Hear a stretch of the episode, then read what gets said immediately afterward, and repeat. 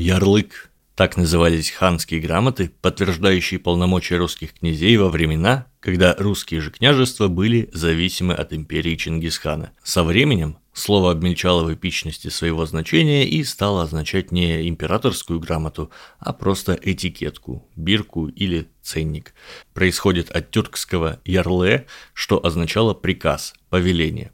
Вообще считается, что корень яр, он же жар, зар или джар, это прям древняя звукоподражательная конструкция у тюрков и монгол, которая означает не то клич, не то рев.